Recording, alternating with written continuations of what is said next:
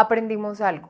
Los pasos que das en tu vida, los puntos por los que pasas, se conectan cuando miras hacia atrás. Y es cuando los unes que puedes ver aprendizajes, conclusiones, valores momentos en los que quizás solo veías dolor o incomodidad. Es cuando unes los puntos que te puedes ver desde la comprensión, la gratitud, la compasión y la evolución. Humanos en Contexto surge como un espacio para que personas que han conectado con un tema en su vida vayan hacia atrás en su historia y nos compartan las conexiones que han hecho entre sus puntos. Conocer la historia de los demás nos lleva a reconocer lo valioso de los procesos y la subjetividad que también hay en ellos. Escuchar sobre la vida de otros no es con el fin de compararnos ni mucho menos de ahorrarnos lecciones.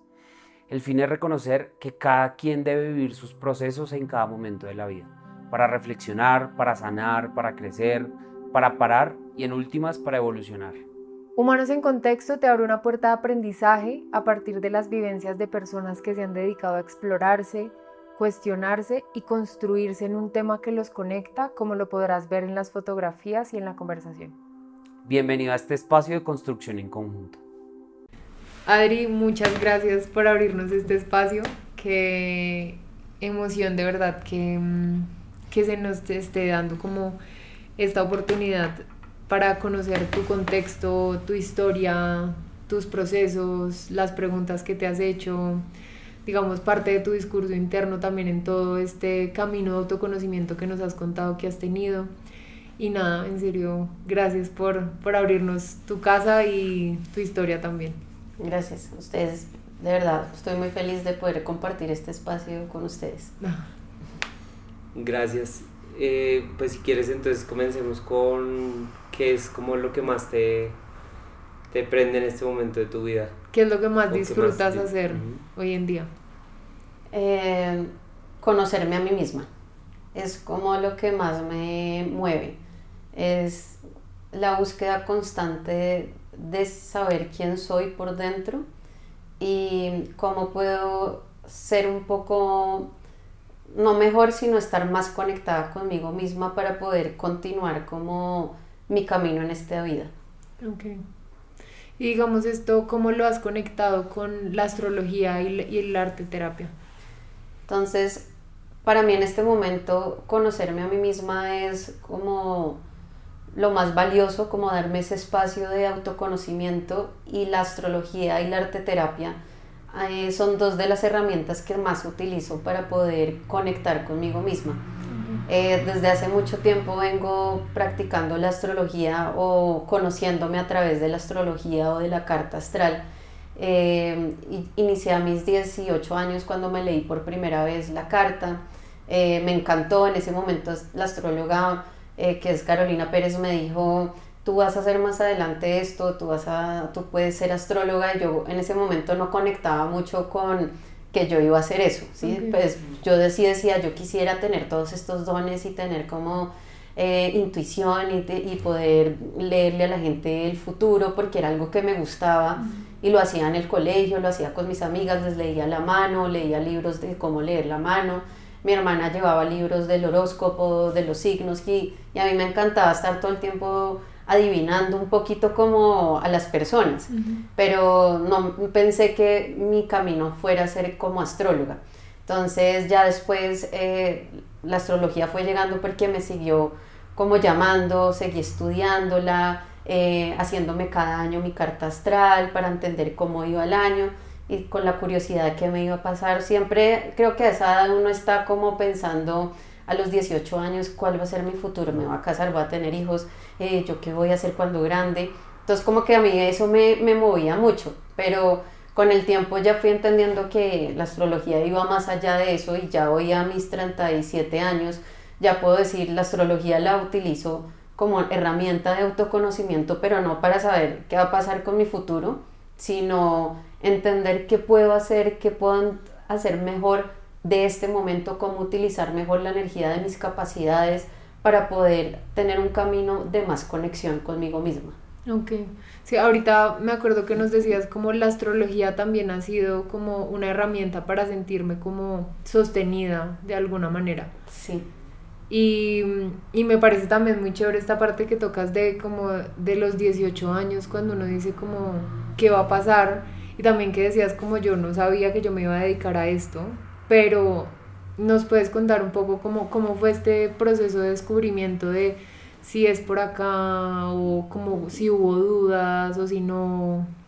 Bueno, las dudas sí las hubo y muchas durante mucho tiempo porque eh, cuando chiquita me gustaba eh, pintar, me gustaba hacer jugar a la profesora, pero también me gustaba todo el tema esotérico, como eh, entonces como cuando yo me pensaba como adulta, yo pensaba que tal vez iba a ser una gran publicista, ¿no? Me imaginaba siendo publicista, me imaginaba en el mundo de la televisión, como que todas esas cosas me llamaban la atención. Yo jugaba mucho a ser productora, yo hacía películas, hacía eh, obras de teatro pintaba mucho, entonces tenía siempre desde muy chiquita como las cosas con las que hoy yo me sigo igual expresando, ¿sí? Pero eh, cuando tenía que decir una carrera, quería estudiar arte, no estudié porque me daba un poco de miedo, no me sentía como que lo iba a lograr, eh, tuve mucha duda, de, sentía que las materias eran difíciles, entonces después elegí estudiar comunicación porque sentía que era una carrera amplia que no me iba a limitar, como que me iba a dar como una capacidad de moverme en diferentes cosas, en hacer de pronto investigación, documentales, televisión. Y por eso estudié comunicación y mi primera parte de mi vida fue como a través de, o sea, como salí de la universidad y trabajé en, producciones, en documentales. Em, y, y, me gustaba, pero paralelo yo siempre estaba pintando, siempre estaba leyendo la carta astral, eh, no la carta astral en ese momento, sino el tarot, y me gustaban los ángeles, entonces yo me la pasaba en la universidad eh, leyendo cartas, eh, yo a veces no iba a clase por estar leyéndole a la gente cartas, creo que les comentaba a ustedes en algún momento, yo conocí demasiadas casas de gente muy extraña, a mis 20 años yo me metía a leer las cartas. Mm y a leer Los Ángeles, entonces como que siempre eso estaba en mí, entonces yo siempre estaba haciendo cursos de autoconocimiento, yendo a hacer sanaciones, empecé a, también a tomar yagé, empecé a como a, explorarme, a encontrar como guías espirituales que me, me hablaban como de, de que de eso que yo me cuestionaba, o sea, yo siempre tenía esa intuición y esa sensibilidad muy profunda como de, de de por qué siento tanto, por qué soy tan sensible, por qué, eh, pero por qué tengo esa fascinación por querer saber el futuro y adivinarle a la gente. Entonces, trabajaba en, eh, siempre tenía esta dualidad de una parte de mí que quería trabajar en el mundo de la televisión y, otro mundo donde me llamaba como el trabajo espiritual y el servicio, porque desde chiquita también eh, siempre ayudaba con mi abuela, iba a ancianatos, eh, o sea, siempre tenía esa, esa noción de servicio y de ayudar a los otros, a mis amigas, a mis, a, mis primos, como que yo siempre era esta persona que, que los oía, que estaba interesada en la vida de cada uno y me enfocaba mucho en la vida de los otros también, ¿no? Entonces, ya después como em, en el 2013 me jaló y me jaló cada vez más como el mundo espiritual y del arte y ya estaba muy cansada también de trabajar, como estar en una oficina, de cumplir un horario, de estar haciendo algo que no me conectaba, de... Sí, como eso cuando uno empieza en una crisis, esos fueron mis 28, 26, 28 años, que digamos que cuando lo hablamos en astrología, son la crisis de los 28, que es el retorno de Saturno, que es un movimiento planetario donde eh, es como el momento en que que este planeta, que es un planeta muy firme, como un gran padre que rige la estructura, viene y le dice a uno como, ya se acabó tu infancia, tu mundo ilusorio, ya no estás en un castillo, ahora esta es la realidad, entonces te quitan todos los velos como de las ilusiones, de tus referentes que te acompañaron durante tus primeros años de vida y empiezas a tocar más la realidad y empiezas a sentir como que todo depende de ti, que te tienes que hacer cargo de ti profundamente. Y entonces siempre estos 28 trae como ese momento en el que uno tiene que tomar grandes decisiones, entonces o uno se casa o tiene el primer hijo o renuncia a su trabajo o hace un cambio de vida, se va a hacer la maestría o tiene pronto una muerte simbólica o una muerte real de alguien cercano, bueno.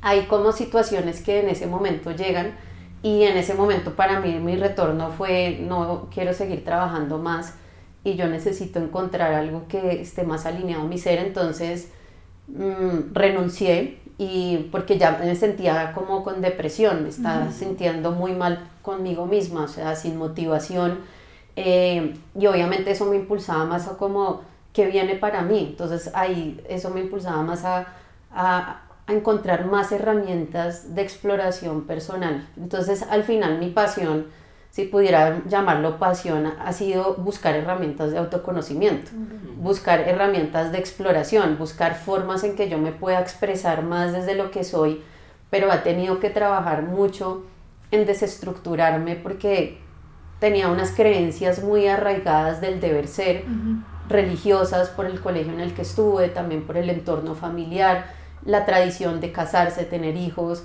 todos esos programas de vida que son tan marcados en una sociedad, pero creo que estamos en una era, que es la era acuariana, que es una era donde es más, hay más conciencia y donde podemos realmente desarrollar más nuestro ser y cuestionar ese programa de vida que ha sido impuesto y romper con esas creencias y estructuras tan fuertes.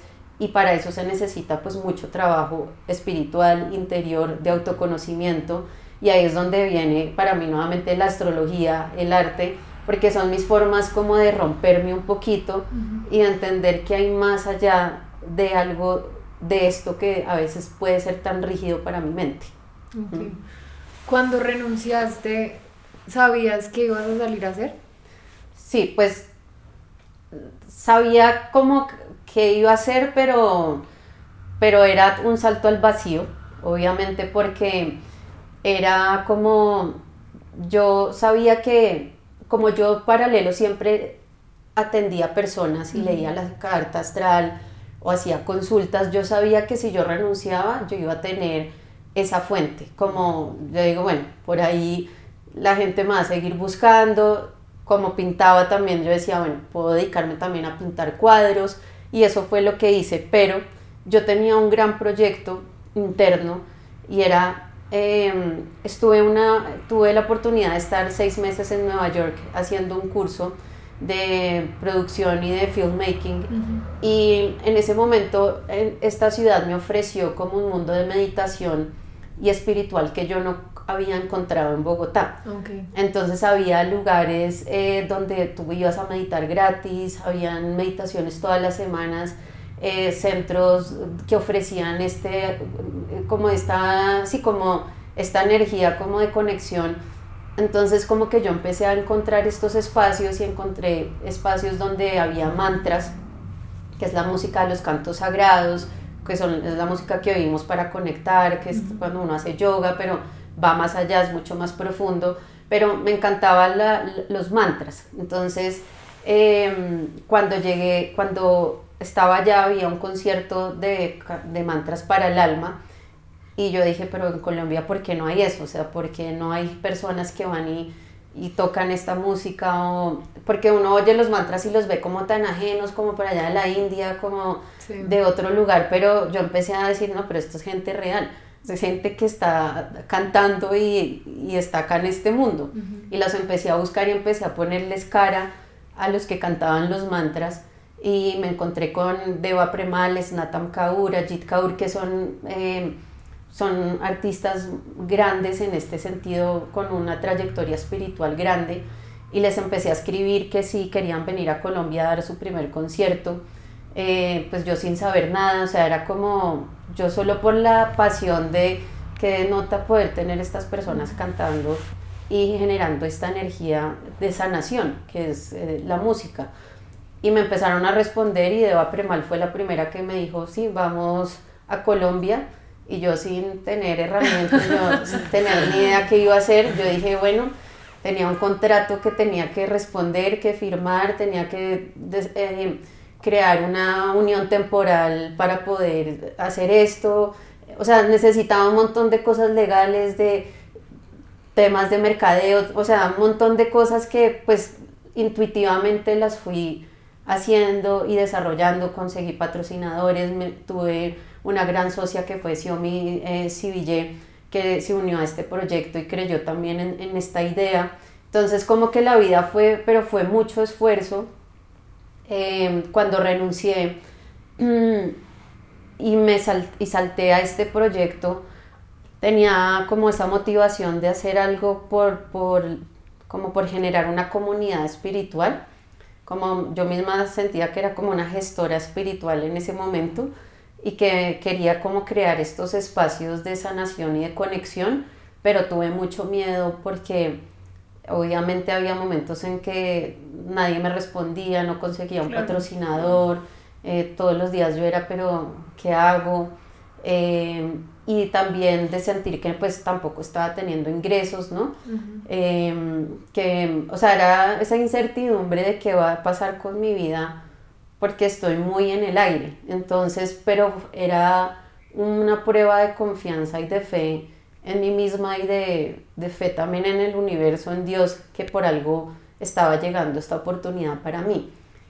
A partir de ahí, como el concierto fue exitoso, hice cuatro más, eh, fueron conciertos así como con sold out, o sea, le fue muy bien y fue verdad un espacio divino para mí, de las experiencias más grandes con la pandemia se dañó todo este tema de los conciertos, eh, pero en mi trabajo, eh, digamos, individual, desde que no trabajo en una oficina, pues ha sido, ha sido muy retador porque me, me, ha habido momentos donde me cuestiono y donde me cuestioné mucho si, si ese sí era el camino, si sí era por ahí, donde hay momentos donde uno siente una desvalorización muy grande, ansiedad, depresión, de sentir como, porque todos los días implica de tu energía y de tu voluntad, de tu disciplina y de pronto la pierdes y de pronto no hay nadie que te está motivando no hay nadie que te está diciendo, ay, lo estás haciendo bien, sigue por ahí, sino tú mismo te tienes que medir, tú mismo tienes que dar, dirigirte hacia el siguiente paso.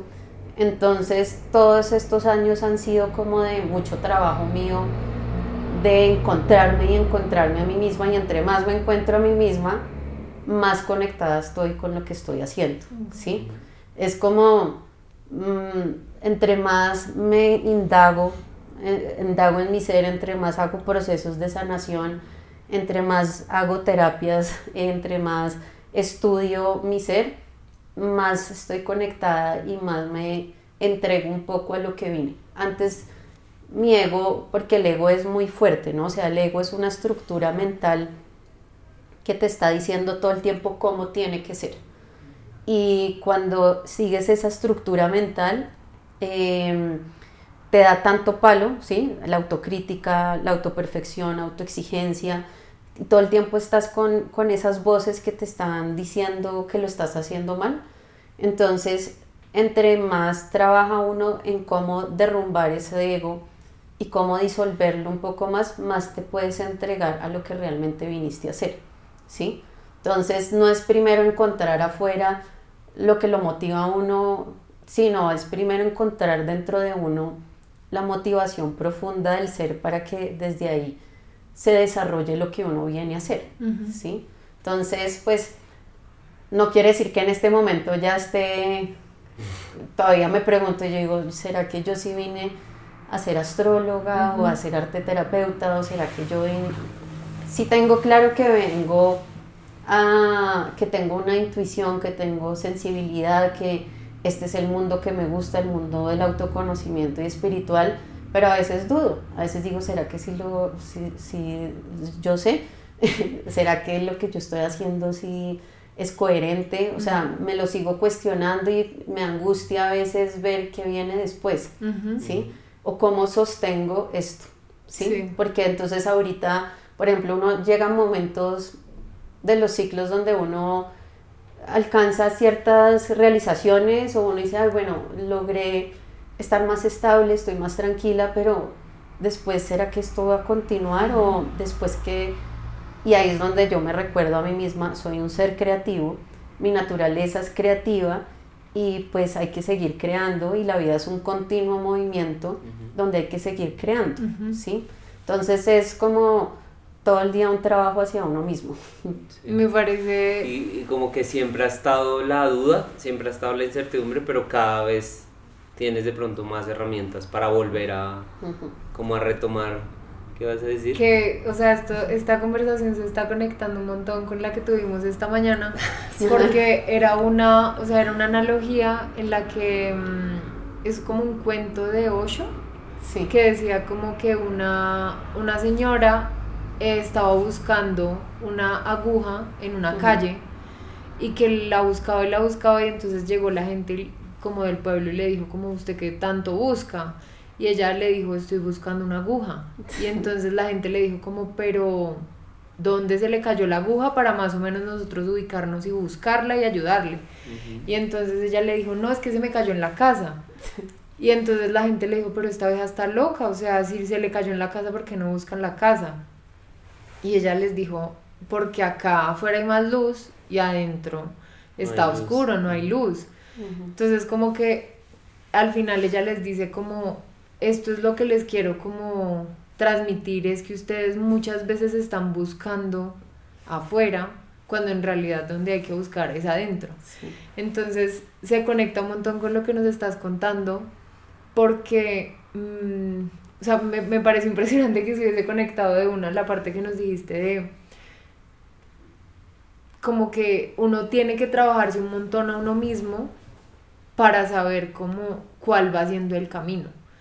Y no buscando afuera, porque es que afuera es como lo más fácil, a- afuera ya todo está iluminado, o sea, afuera ya todo está como, bueno, no iluminado, sino claro para ti, o sea, tú entras a algo como concreto y ya, o sea, no tienes que ponerte a escarbarte ni a ver cómo te trabajas, sino entras a una carrera, trabajas en cierta cosa o entras a tal trabajo y ya, o sea, no va a sufrir tanto como cuando uno decide estar adentro y decir como bueno, vamos a conocernos y vamos a ver qué va saliendo de eso.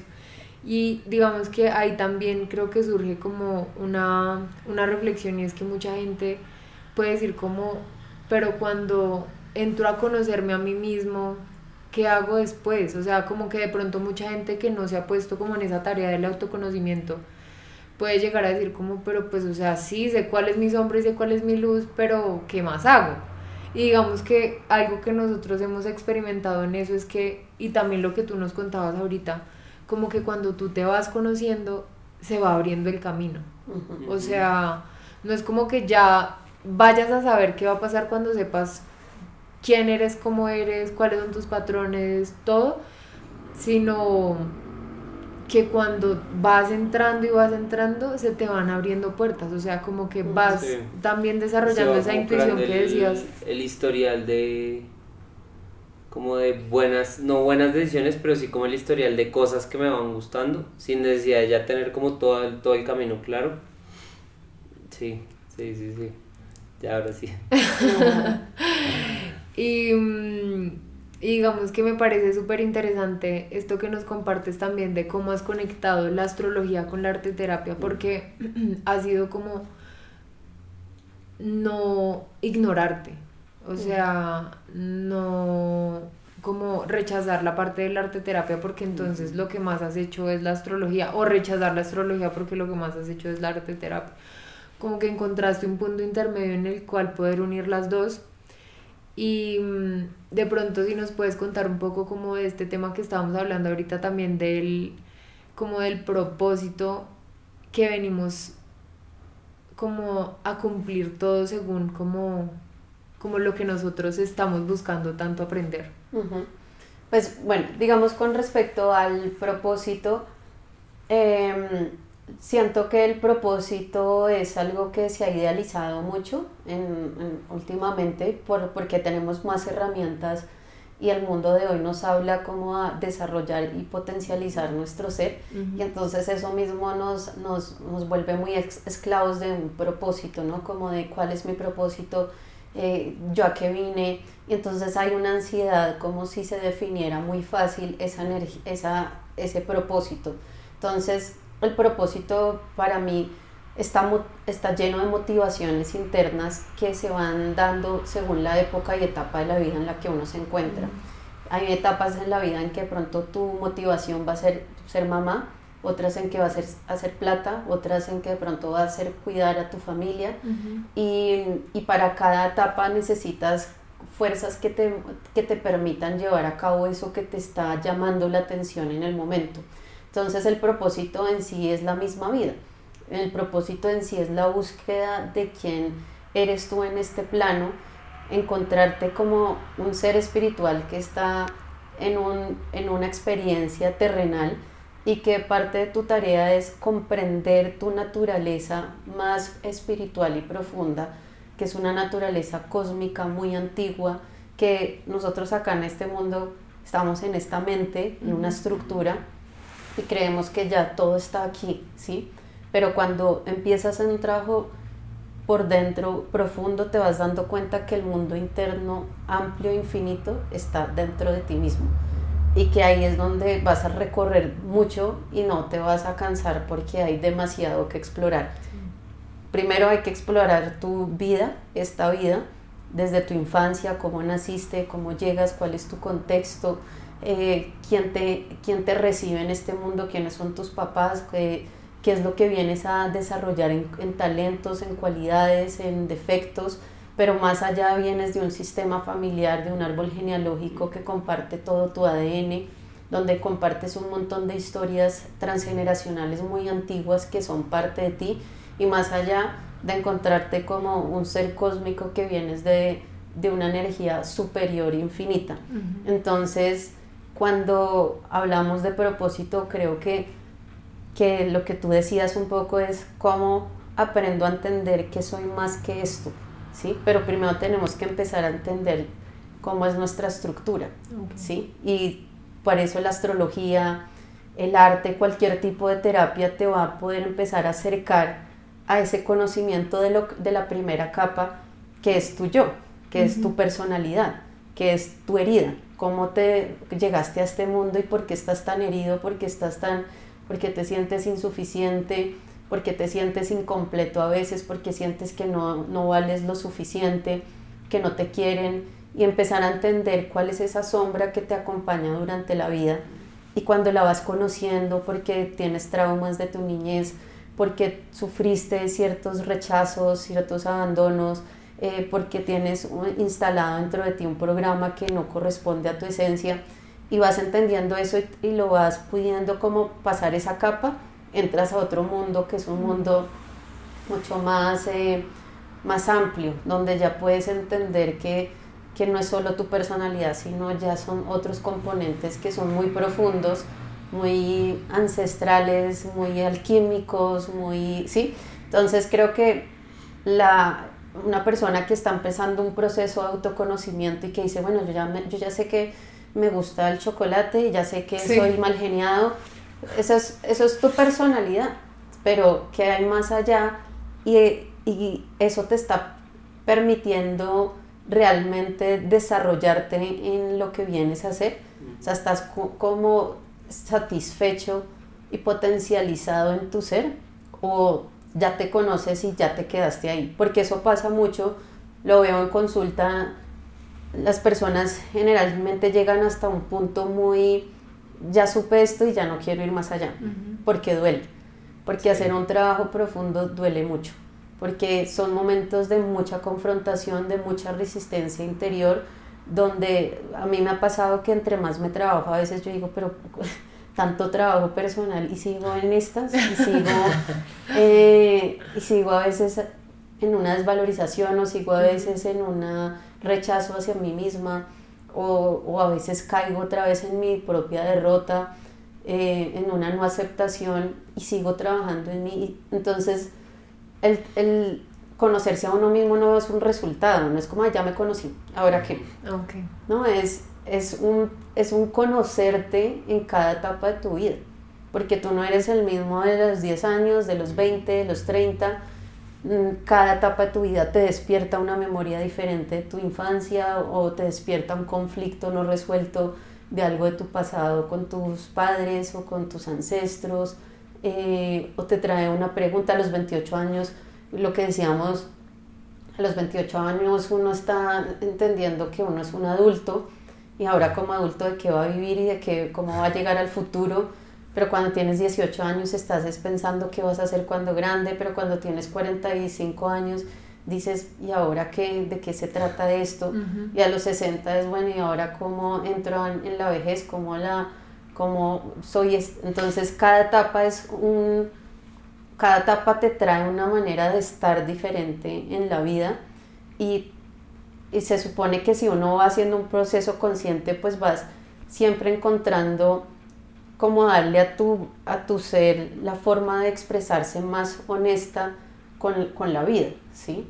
Porque al final yo creo que es como el autoconocimiento le va ayudando a uno a ser más honesto, ¿sí? A expresarse qué es más honesto para ti, qué es más que cuando te expresas a través de que eres más honesto, ¿sí? Entonces yo voy encontrando que cuando me expreso a través del arte, tal vez soy más honesta conmigo misma, que cada vez que de pronto hago un trabajo consciente de terapia conmigo misma, estoy siendo más honesta porque estoy en un lugar que es honesto para mí, ¿sí?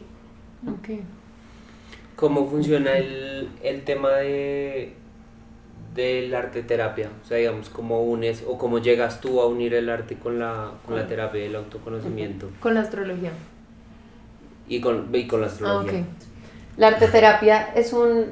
Em, es una disciplina, pero yo digamos la llamo también como una gran herramienta de expresión del ser, porque la arte terapia no es no tiene un fin estético ni se busca pintar bonito o hacer una creación eh, artística para una galería, sino es como a través de los materiales y a través del arte tú poder expresar una emoción o expresar algo que no has podido verbalizar. Entonces cuando a ti se te ponen herramientas, tú, te, tú entras en un campo potencial donde todo es posible y empiezas a crear. Obviamente en arte terapia hay un objetivo terapéutico, no es como pinta y ya, porque eso ya es un, eso es un espacio de relajación. Pero si es como estoy con un trauma, estoy triste porque estoy en un duelo y estoy, no estoy pudiendo retomar mi vida, entonces los materiales se disponen para que expreses qué se siente estar en duelo. Y de pronto vas creando algo intuitivamente porque entras en ese espacio de libre, espontáneo, y empiezas a crear algo y de pronto logras una imagen y empieza uno a través de la arte terapia a dialogar con esa imagen. Y la imagen va respondiendo, la imagen te va hablando y de pronto lo que no habías podido decir con palabras lo dices a través del dibujo, porque es como si te despersonalizaras y pusieras afuera todo lo que está dentro de ti y es más fácil hablar de algo que está afuera que hablar de algo que lo estás sintiendo por dentro. Entonces la arte terapia es un vehículo para, para ir hacia adentro, para romper como esas estructuras del inconsciente.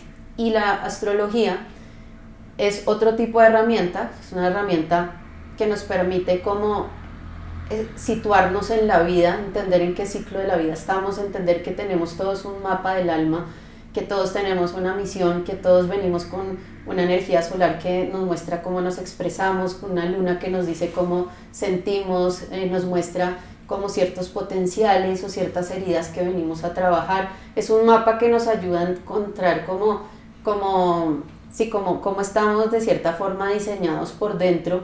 Y cuando yo trabajo estas dos, yo hago esta mezcla porque son mis dos herramientas que yo he encontrado que son como mis formas de explorarme. Entonces yo trato de en mis cursos o en las cosas que hago siempre ir un poco a la expresión.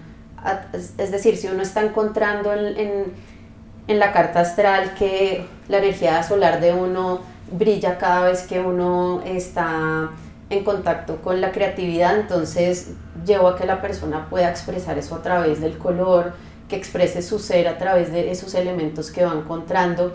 Entonces, o, o la arteterapia siempre la estoy usando como formas como de integrar el conocimiento. Sí, es como, parece un poco complejo cuando lo estoy explicando, pero al final son herramientas que sirven para trabajar el mundo interno y estar en, en conexión con el inconsciente, que es lo que para mí el inconsciente es fascinante, pues porque es que el inconsciente no lo vemos, pero es el que está operando y es en el que está guardado todo y la arteterapia es una llave para entrar al inconsciente y una lectura de carta astral también es una llave para entrar al inconsciente de una persona e ir más allá. Entonces hacer esa unión en un contexto creativo hace que la persona se suelte, que la persona entre en más resonancia consigo misma. Okay. ¿Y cómo, la, cómo usas como diariamente las herramientas en tu vida? O sea, digamos, ¿tienes como una rutina específica o...?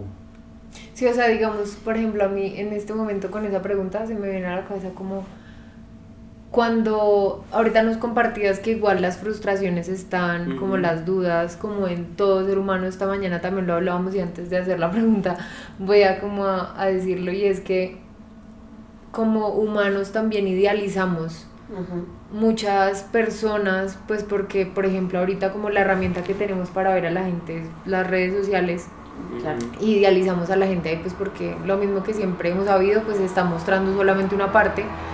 Y entonces cuando vamos a ver a la persona y conocemos como que la persona se frustra o que la persona, no sé, como que se bajonea o hay días que no tiene tanta energía, como que, o sea, mucha gente que ha idealizado entonces dice como, pero como así, o sea, esto no era algo más que, un ser humano. A terapia entonces no puede estar entonces mal. no puede estar mal. entonces a mí me parece súper como que también hayas como compartido esa parte porque, digamos, esto también lo hablábamos hoy, como mucha gente que puede ver humanos en contexto, es como, pues esta gente ya la tiene resuelta, o sea, la gente de humanos en contexto es la que ya encontró su propósito, lo que más le gusta hacer y no sufre. Y no sufre. Pero como que también es bueno resaltar que, o sea, es que estamos hablando con seres humanos que, digamos, obviamente los hemos como encontrado, ¿por qué? Porque se han trabajado un montón y porque han conectado con algo que los mueve demasiado y lo están compartiendo pues a otros.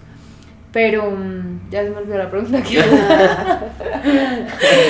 Pero mm, ¿qué estabas diciendo tú? Que como, como usaba las ah, ya, ya, ya, ya. Entonces, como nos estabas compartiendo esa parte, mm, como que sería chévere también conocer cómo haces para gestionar esos momentos como de duda, de frustración o de como de incertidumbre con estas herramientas que tienes. Pues bueno, yo también tengo mis, mi astróloga, yo también tengo mi terapeuta, yo también tengo mis, eh, mis formas de buscar mi, mi conexión. Entonces, eh, lo que sí trato es em, de hacer mucha conciencia, ¿no? Como cuando entro en esos espacios de frustración, de duda, de exigencia, eh, pues es como respirarlo, sentirlo, cómo se siente en el cuerpo. Eh, también para mí la meditación es muy importante, entonces estar en conexión con la meditación, con los libros de los autores eh, espirituales y maestros que, me gustan, que me guían. Eh, coger un libro que, como un libro de Yogananda, por ejemplo, y abrir una página, eso a mí me ayuda un montón. El arte también, coger, yo tengo muchos diarios, entonces ponerme a pintar, escribir lo que estoy sintiendo, eh, hablar con mis amigas que de cierta forma comparten como este mundo mío espiritual, eh, también es una gran fuente como de, de, como para poder procesar lo que estoy sintiendo. Entonces también siempre estoy, por eso ahí digo que mi pasión tal vez es buscar herramientas y formas de estar mejor conmigo mismo. Entonces por eso siempre estoy viendo qué puede ser mejor para mí y a través de qué puedo estar mejor, ¿sí? Pero también tengo momentos donde lo que hablabas ahorita, la comparación eh, de la idealización de lo que vive cada persona es impresionante. Yo esta mañana atendía a una persona que estaba diciendo, ay, tan rico esas personas que como que ya profundizan en una sola cosa y están tan conectadas y como las mueve y yo nada y, bueno, estaba totalmente frustrada, pero tenía un matrimonio divino, una situación económica totalmente resuelta, una vida familiar bonita, entonces de pronto esa otra persona que, que ella está viendo que tiene su vida totalmente desarrollada a nivel del talento, es una persona que pronto está totalmente de frustrada en su aspecto sentimental, ¿sí? O el que de pronto tiene su vida económica resuelta, pero es una persona que de pronto está con un nivel de salud que es pésimo. Entonces, es la comparación que es tan dañina y ahí hay que trabajar muchísimo la aceptación y entregarse un poco al plan del alma. ¿Sí? Es como una entrega, una rendición de tal vez no es como yo quería, tal vez no es como yo pensé que iba a ser. Y entre más me conozco y me, entrego, más entiendo que el, el plan superior o la, el universo, Dios, lo como lo queramos llamar, tiene un plan para nosotros que se quiere realizar a través de nosotros, pero nuestra mente está tan programada que no, no lo permite, no deja, que, no deja que pase. Por eso la mayoría de personas que tienen historias realmente impactantes tienen un antes y un después, ¿no?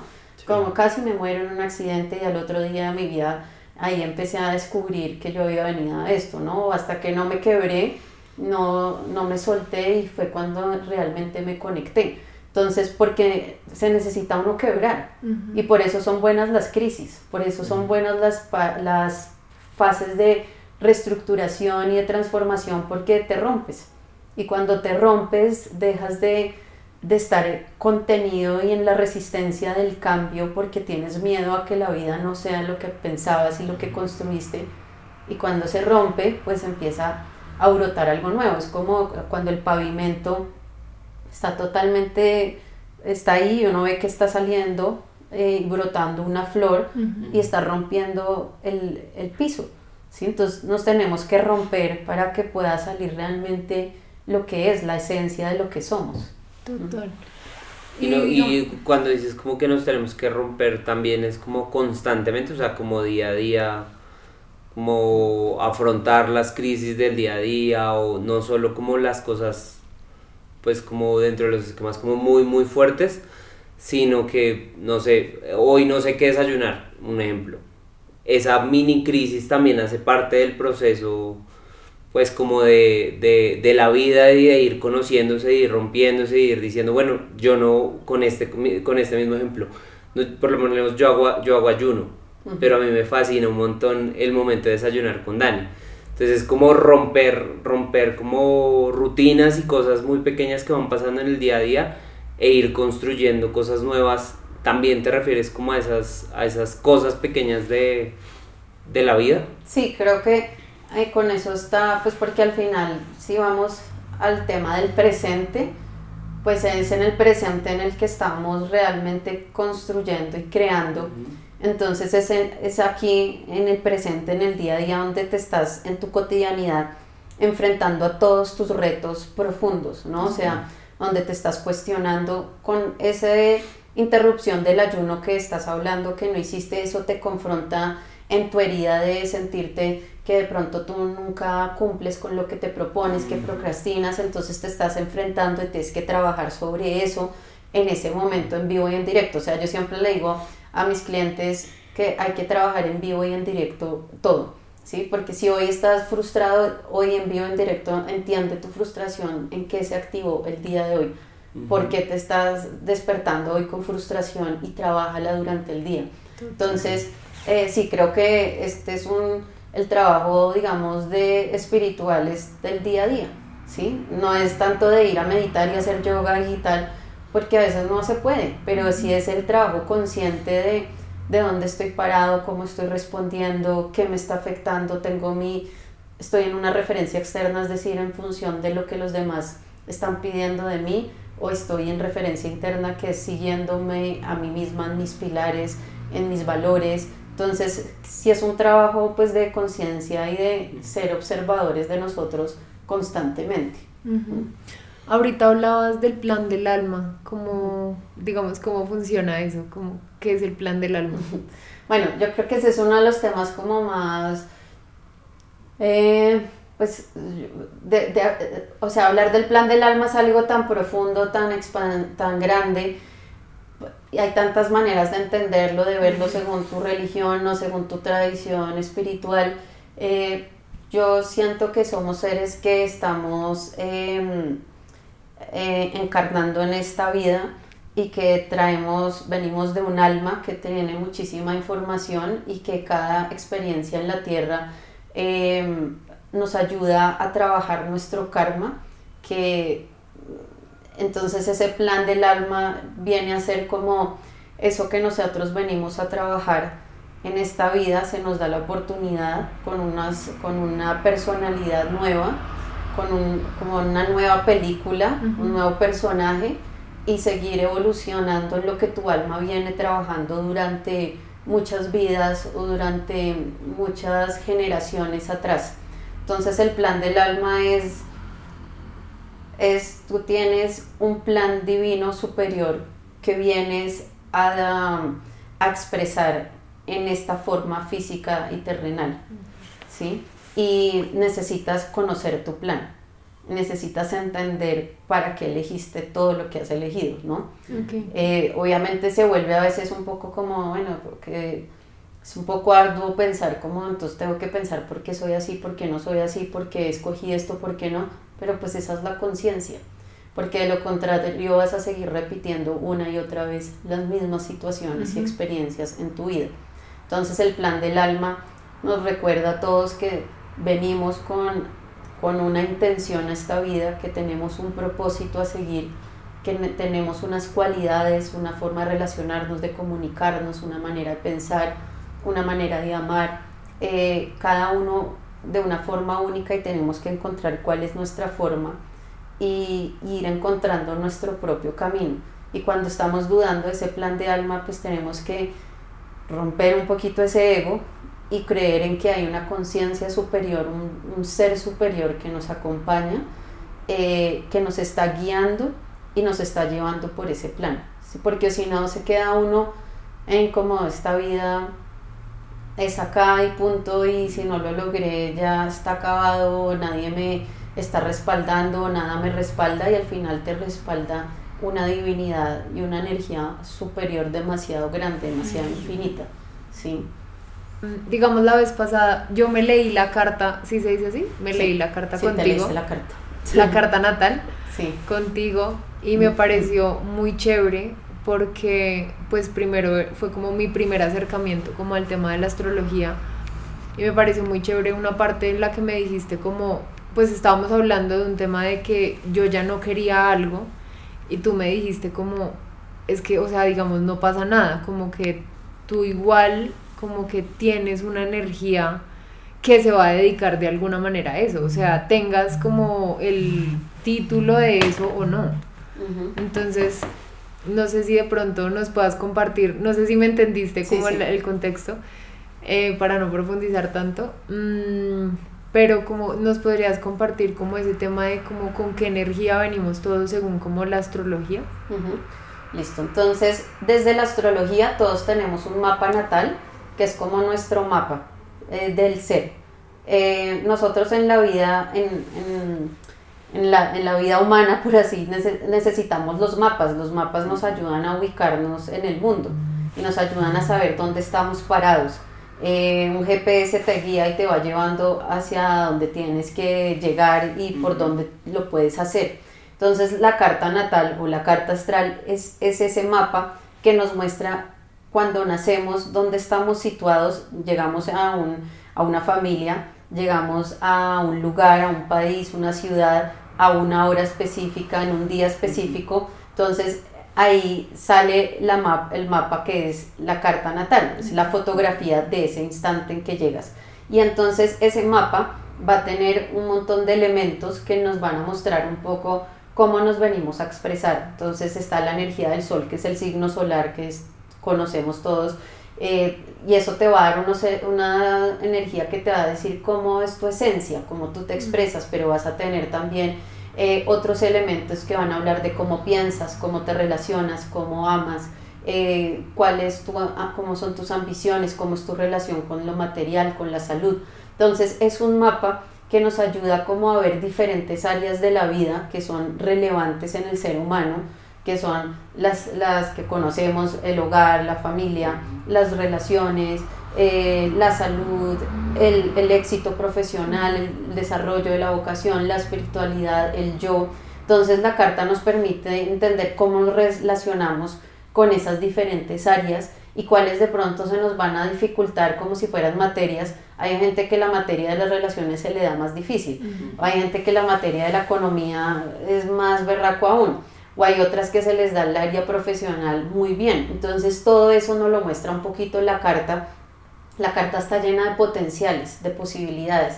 Por eso la astrología sí es predictiva en el sentido en que es utilizada desde hace por las primeras civilizaciones para entender qué iba a pasar, como con, con, el tiempo, era la forma de medir el tiempo, de entender las cosechas, pero con el tiempo pues lo fuimos trayendo esta herramienta a un tema mucho más individual, personal, no tan colectivo, y hoy en día nos sirve precisamente para entender cómo son nuestras cosechas, cómo son nuestros ritmos internos, cuándo son nuestros momentos luminosos o nuestros momentos de pronto de más crisis y el mapa nos permite situarnos en la vida, ¿sí? nos permite sentir como aquí estoy, ¿sí? estoy llevando mi plan. Muchas personas cuando se leen la carta y están en un momento de crisis, que se sienten súper perdidos, que no saben qué hacer y de pronto la carta dice tranquila que es que este es un momento de crisis. Y este es un momento donde quizás no es un momento para tomar decisiones, ni es un momento para, para hacer grandes cambios, sino para, para transicionar esta etapa. Y hay otros momentos donde es el momento para viajar, para moverse, para estudiar algo nuevo. Entonces la carta lo sitúa a uno en, en la vida de cierta forma. Un montón. Lo que dices, o sea, uno sale, digamos, de la lectura de la carta y es como, bueno, ya, no controlo nada, o sea, confío como en, en, lo que está pasando, digamos, en otro plano. Eh, pues como para mí. Y también siento que esta herramienta tiene algo muy bonito y es que hay muchas personas que sienten que están acá por azar en la vida, o sea, como por porque sí y ya y como que no sé, o sea, imaginándolo así como como chistoso como si los hubiesen como sí le tocó ahí cayó. Sí cayó Y, y, no está para nada acá. Pero siento que conocer como esta herramienta como que te recuerda que sí estás acá para algo, que sí estás acá para algo y eso te da como la confianza de probar, de experimentar, de lanzarte, de intentar y... Mm, de darse un mismo valor también. Porque creo que la vaina de a veces no tenerle como un sentido a la vida es que, pues que una vida sin sentido como que no, o sea, no hay cuidado, no hay, pues muchas cosas que que como que son las, la consecuencia de uno empezarse a conocer y empezar a usar este tipo de herramientas. Entonces, Adri, ¿nos podrías compartir como de lo que nos hablabas ahorita del retorno de Saturno? El retorno de Saturno es uno de los eventos astrológicos más importantes en la vida de cada persona porque se va a dar dos veces eh, de cierta forma, a los 28, 30 años y a los 58 y 60 años aproximadamente. Y después a los 90 también, 88 eh, años, 90. Entonces el retorno de Saturno es, Saturno es un planeta que rige la, la estructura y, el, y en los cambios de la vida y madurez del ser humano. Entonces cuando Saturno llega y hace su retorno, quiere decir que cuando tú naciste, tú tenías a Saturno en una posición de tu carta y entonces durante 28 años Saturno da esa vuelta y cuando vuelve y se ubica en el lugar en el que naciste, se da el primer retorno de Saturno que es a los 28 años. Mm. Y eso quiere decir que ahí viene Saturno y te da la bienvenida a la vida adulta. Él te dice, se ha acabado tu infancia, tu adolescencia y tu juventud y ahora entras a ser un adulto. Y entonces ser adulto va a requerir que se caigan muchos velos, que se caigan muchas estructuras de lo que tú creías que eras, empiezas a ver a tus papás con otros ojos, porque los ves ya como un adulto, entonces ya empiezas a ver cosas que como con otra conciencia y empiezas a entender la vida como más cruda de cierta forma. Entonces es una etapa de muchísima maduración y donde Saturno te va a poner unas primeras lecciones de la vida importantes frente a las decisiones como las tomas ya empiezas a entender que todas tus acciones realmente tienen grandes consecuencias. Desde chiquito estás aprendiendo, ¿no? O sea, si, Si te comes algo que te cae mal, pues te va a dar dolor de barriga. Si haces esto cuando no lo tienes que hacer, te pueden castigar. Entonces desde ahí estás aprendiendo que hay unos límites, que hay unas consecuencias, pero como a los 28 años tú ya dices, si yo no aprendo a tomar buenas decisiones, la vida va a pasar, me va a empezar a poner lecciones de repetición, voy a empezar a, a entrar en patrones muy, em, en patrones y repeticiones cada tanto tiempo. Y si no te haces consciente, si no trabajas en tu ser, si no rompes con tus patrones, eh, tus creencias, vas a, a si vas a entrar en una rueda kármica que es muy compleja de salir. Entonces, cuando está el retorno, pues vas a tomar decisiones de la vida importantísimas como casarte, tener un hijo, eh, salir a vivir a otro lugar, cambiar de casa, cambiar de carrera, renunciar a tu trabajo. Son decisiones trascendentales que tomas con más conciencia y desde ahí empieza una etapa que se llama construcción. Es cuando tú empiezas a usar la palabra realmente quiero construir. Tú a los 18 o 20 años dices yo quiero ser alguien cuando sea grande. Yo qué voy a hacer cuando grande o yo quiero estudiar, yo quiero conocer pero a los 28 tú dices, quiero construir, ¿sí? Entonces ya, bueno, quiero construir con una pareja, quiero tener una pareja para construir. Tú a un niño de 20 años no lo vas a oír, quiero una pareja para construir. Depende. está bueno. Nosotros... Pero, o sea, digamos, sí. quiero hacer una pregunta antes de eso. ¿El retorno de Saturno puede pasar en otra edad? Eh, se da entre los 28 a los 30. O sea, no se puede dar antes. Se puede dar de pronto a los 27. Okay. Pero y se va a dar a los 58 cuando ya vas a entrar a los 60, que es la etapa de la vejez, de la tercera edad. Entonces ahí otra vez vas a confrontarte y vas a decir, bueno, ahora ya no soy un adulto, yo ya, ya estoy un poco más viejo, ahora qué va a ser de mí y ahora tengo que tomar decisiones y es cuando empieza, se empieza a pensar en la jubilación, cuando hay cambios en la salud, cuando ya empiezas como a ser abuelo, eh, o bueno, puede que antes haya sido abuelo, pero digamos que si lo vemos en el promedio, puede que un niño a los 20 años diga, no me quiero casar a los 21, está bien, sí, eh, pasa, pero los 28 a nivel biológico lo vas a sentir. Va a pasar ¿sí? Entonces, ese es el retorno a Saturno. Ya, ¿Cuál fue el otro que dijiste? El de Quirón. Quirón. ¿Nos puedes también contar un poco como sobre esta herida que tú nos contabas que se llamaba Quirón? Sí, Quirón en la carta astral es otro elemento eh, importante porque Quirón nos habla de cuál es nuestra herida. Entonces, en la carta astral nosotros vamos a ver entonces dónde está Saturno, eh, dónde está el Sol, dónde está la Luna y dónde está, por ejemplo, Quirón.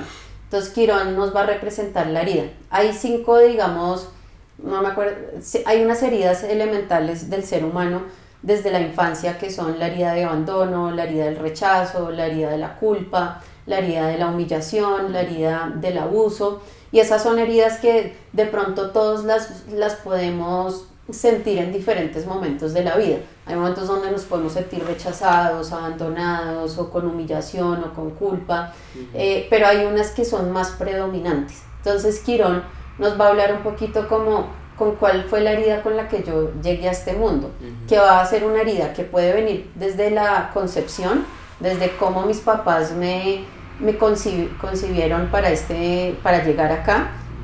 Mis papás querían tenerme o no me querían tener ¿Fui sorpresa o no fui sorpresa?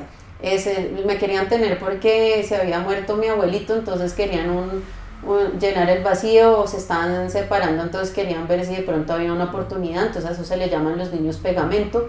Entonces, o, se murió un hermanito antes, entonces vengo a hacer una llanta de repuesto. Entonces, siempre tenemos como eh, desde ahí empiezan a surgir unas heridas, ¿sí? Y, y, depende también del contexto que nos recibe. Y Quirón nos va a mostrar eso, pero Quirón nos va a mostrar que a partir de la herida es también donde se desarrolla nuestro verdadero don y nuestra verdadera fortaleza.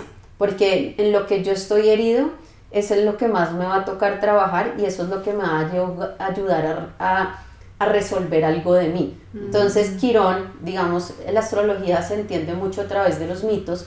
Quirón era un, hagan de cuenta, era un personaje que nació muy feo, y que su mamá desde que lo vio no le pareció bonito y lo rechazó primero porque era deforme de cierta forma y después tuvo un accidente y, digamos que tuvo una herida en su tobillo, entonces también tuvo una herida física.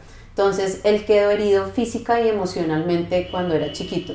Entonces Quirón va buscando toda la vida eh, alguien que lo ayude a sanar. Está tan dolido porque no siente el afecto, porque emocionalmente se siente no amado, se siente enfermo, se siente, entonces busca y busca por todas partes quién lo puede sanar. Mm. Y, y en ese recorrido de su vida se da cuenta que solo él se puede sanar a sí mismo y que solo a través de haber hecho todo ese recorrido, ese viaje, es que él se empezó a sanar. Entonces, por eso Quirón es la gran herida que tenemos, pero es también en donde nos volvemos unos maestros, ¿sí?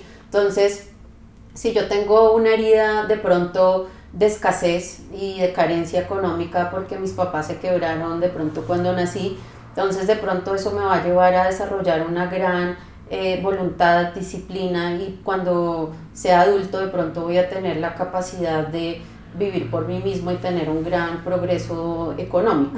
Entonces, lo que está en sombra, lo que está herido, es lo que nos va a dar la materia prima para desarrollar también nuestro gran don, para despertarlo, ¿sí? Eso está, está buenísimo.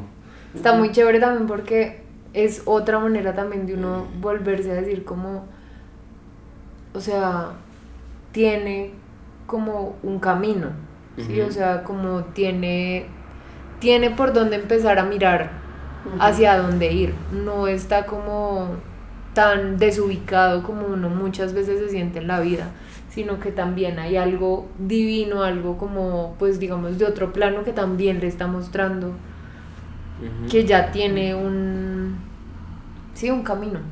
Sí, hace poco escuchamos algo que decía como, como que la lección más grande de la vida se convierte en como en el propósito. Claro, exacto, eso es Quirón un poco.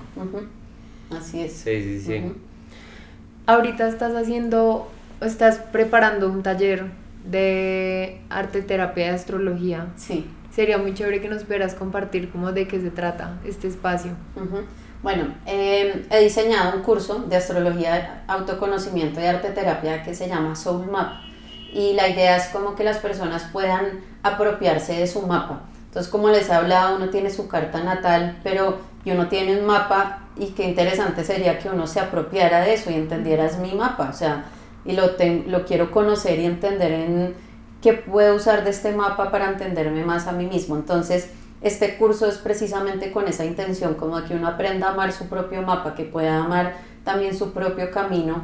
Y este primer curso es como un de, seis módulos, les voy a, digamos que, enseñar como seis aspectos astrológicos importantes, eh, pero la idea no es que sea para personas que quieren ser astrólogas, sino personas que quieren indagar en su autoconocimiento y que la astrología y la arte terapia les puede ayudar en eso. Entonces, en cada sesión hablaré de astrología y, después se hará un ejercicio de arte terapia o de programación neurolingüística para poder como integrar lo que les estoy enseñando.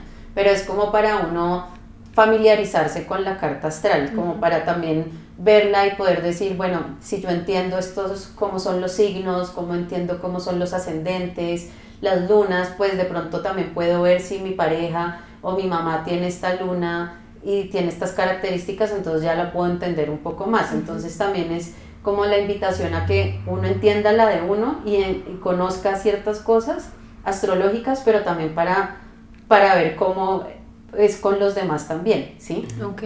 Algo que me parece muy chévere de la astrología, pues con lo poquito que he como conocido y con lo que nos has contado, es que siento que es una herramienta también que te permite como volverte un observador, o sea, como de tu de tu vida, o sea, como que a uno muchas veces se le dificulta salirse como de ese yo como identificado con todo lo que uno está viviendo y ese ejercicio de como sí salirse un poco y verse desde arriba le ayuda a uno también a confiar a motivarse también porque está viendo que está pasando algo como en la vida de uno y, mm, y ya, o sea, me parece como Como- Sentirse sostenido. Sí, muy chévere también por, porque uno también se siente como sostenido de alguna manera.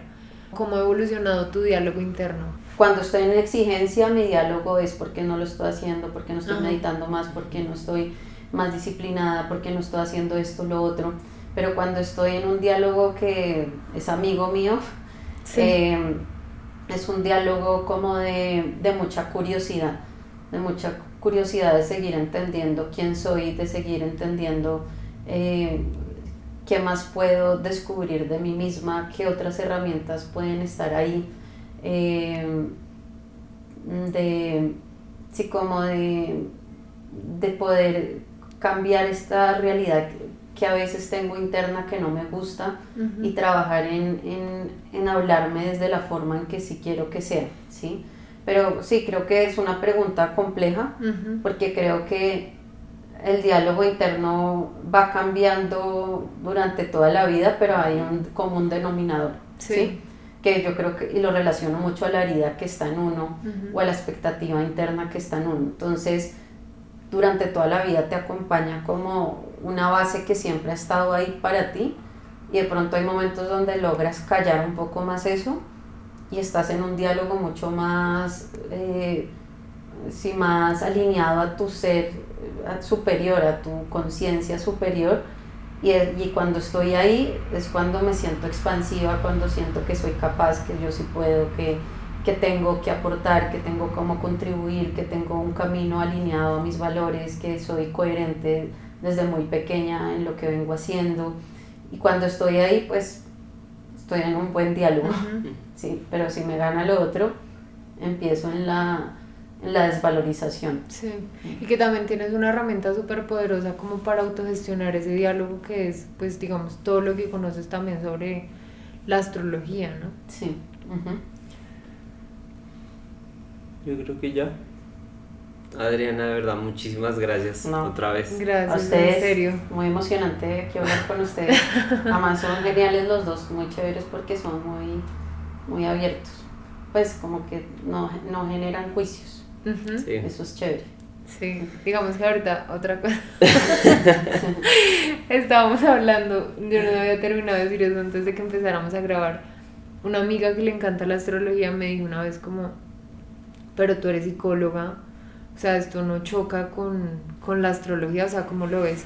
Y yo decía como, no, es que yo siento que, digamos, hay tantas herramientas que lo que tú también decías ahorita, o sea, que se conectan de alguna manera Ujú. Con, con lo mismo, pero es desde diferentes puntos que se está Ujú. tratando de ver. En la psicología también se habla sobre muchas heridas y sobre potencialidades, pero pues, o sea, como que en la astrología igual, pero se apoya como de otras cosas igual. Que, Es que creo que en la astrología y en todos estos temas más alternativos, no alternativos, pero pues me entienden, eh, también creo que está el tema de la intuición. Se le da, se le abre, se le da mucho lugar a la intuición y a lo intuitivo. Y creo que por eso esto raya puede, de pronto con lo científico, con las personas que tienen una estructura más firme, porque aquí está la intuición de por medio porque estamos hablando de algo que no es tangible, porque es, es el sentimiento, es lo que se, se vive dentro de cada persona, está conectado como algo que es incomprensible por nosotros, que es la divinidad y que es el plan superior. Sí. Entonces la intuición acá juega un gran rol para mí en ese sentido. Y ya la última, en serio. Ahorita nos decías que a los 18 te hiciste la primera carta Sí, con Marcela, no, con Carolina con Pérez. Carolina. Y que ella te decía como tú de pronto te vas a dedicar a esto. Como tú cómo empezaste a desarrollar esa intuición que de pronto pues ahorita la tienes como súper como. ¿cómo se dice? Como Como que eres muy sensible a, a la... sí, como cómo fue ese camino de irla desarrollando. Sí, pues como yo desde chiquita, más o menos ponle que a los 12 años me gustaba leer la mano y después a los 15 compré mi primer tarot, eh, me leí el tarot también. Desde ahí empecé a ver que yo tenía la facilidad para conectar con ese tipo como de oráculos, ¿sí? Y que tenía esa capacidad un poco como de jugar y adivinar, pero al final era intuición y era como que me gustaba y me conectaba y podía quizás intuir. Entonces la astrología era otro oráculo, otra herramienta en ese momento que me permitía seguir viendo que yo podía a través de otras cosas, se podía adivinar, se podía ver, se podía intuir. Entonces cuando mi astróloga Carolina Pérez me dijo, tú puedes ser astróloga, tú vas a aprender esto, pues yo en ese momento estaba más en el tarot, como que lo veía como demasiado complejo, demasiado difícil, pues porque uno a los 18 años, como ver la astrología es muy compleja, es un lenguaje nuevo. Entonces yo decía, esto es muy complejo, eso es ese mapa, ese montón de cosas, entonces lo veía muy ajeno y cada año yo me hacía la carta con ella y ella me decía, yo te enseño, yo te enseño. Y ella fue la que me fue diciendo hasta que ya un día seguramente ya tenía una programación y yo ya dije que me gustaría ahora sí aprender astrología y pues empecé a estudiar a los como a los 24 más o menos. Y ahí estuve estudiando un montón con ella personalizado, entonces fueron muchos fines de semana y hasta hoy sigo estudiando astrología. Pero es un camino que se abre, pero porque yo creo que uno, lo que decíamos, decíamos antes, o sea, uno va trabajando en uno mismo, uno se va quitando miedos, uno se va quitando un deber ser, sí, pues porque si uno viene de un colegio católico, de una abuela católica, donde nadie habla de estas cosas y tú estás haciendo todo lo que es pecado o todo lo que puede ir en contra de muchas cosas, pues tú te resistes demasiado y, y te y tratas de, de, no herir a nadie que está a tu alrededor, pero en el trabajo del autoconocimiento te vas dando permiso y te vas liberando y vas soltando cargas y te vas conectando. Sí, total. Ahora sí, ya, no más. Gracias, Adri, en serio. Qué chévere este espacio. Gracias por abrirnos tu casa y tu historia también. Bueno, súper.